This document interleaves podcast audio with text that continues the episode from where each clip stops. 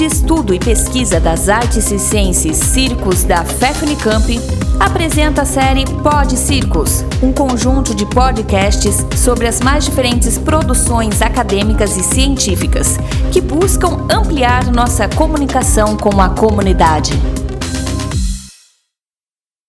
Olá a todos e a todas, eu sou Gilson Santos Rodrigues, estudante de doutorado da Unicamp, e hoje eu vou falar de mais uma pesquisa construída no âmbito dos circos.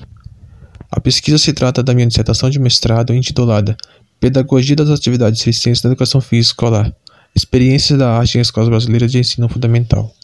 A pesquisa ela foi co-construída e orientada pelo professor Marco Antônio Coelho Bortoleto e contou também com a colaboração de outros importantes professores, como o professor Daniel de Carvalho Lopes e o professor Rogério de Melo Grilo, além de todo o aporte intelectual do Grupo Circos. Ademais, contou com o suporte financeiro da CAPES. Em linhas gerais, o objetivo da pesquisa foi descrever, compartilhar e analisar as experiências do processo de incorporação na temática circense na educação física escolar, realizada em duas escolas públicas brasileiras. O percurso metodológico consistiu de um levantamento de informações por meio da observação, entrevistas e análise de documentos das duas escolas, que são de ensino fundamental. Os resultados podem ser agrupados em dois grandes grupos. O primeiro, tratando do circo como um fenômeno de investigação, e o segundo, derivado da pesquisa de campo.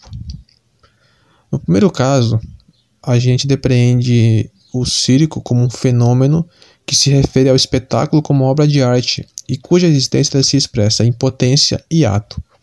Em essência, a arte circense é uma linguagem, manifestação lúdica, relação antinômica e dialógica e um rizoma.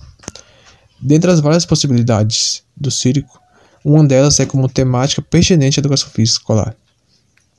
No, no que concerne à pesquisa de campo, o estudo mostrou que o contexto e a relação com os espaços arquitetônicos são particularidades de cada escola, e isso pode influenciar nas aulas.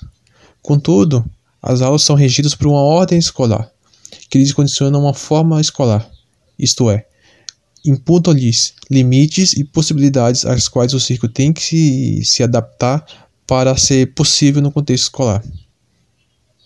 As entrevistas mostraram duas professoras dedicadas à docência, pesquisadores da escola e sensíveis ao circo.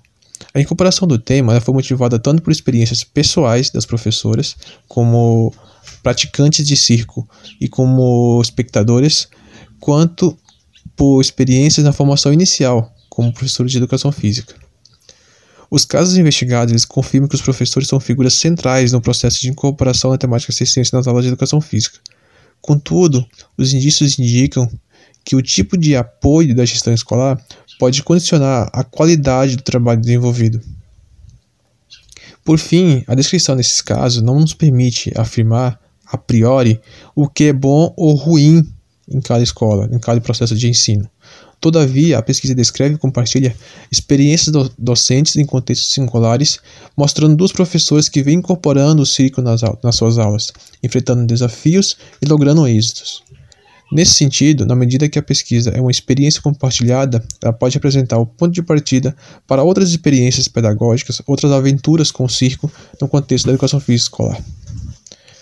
Para ter mais informações sobre a pesquisa, ela se encontra disponível, disponível na internet e é, o link está na descrição do vídeo.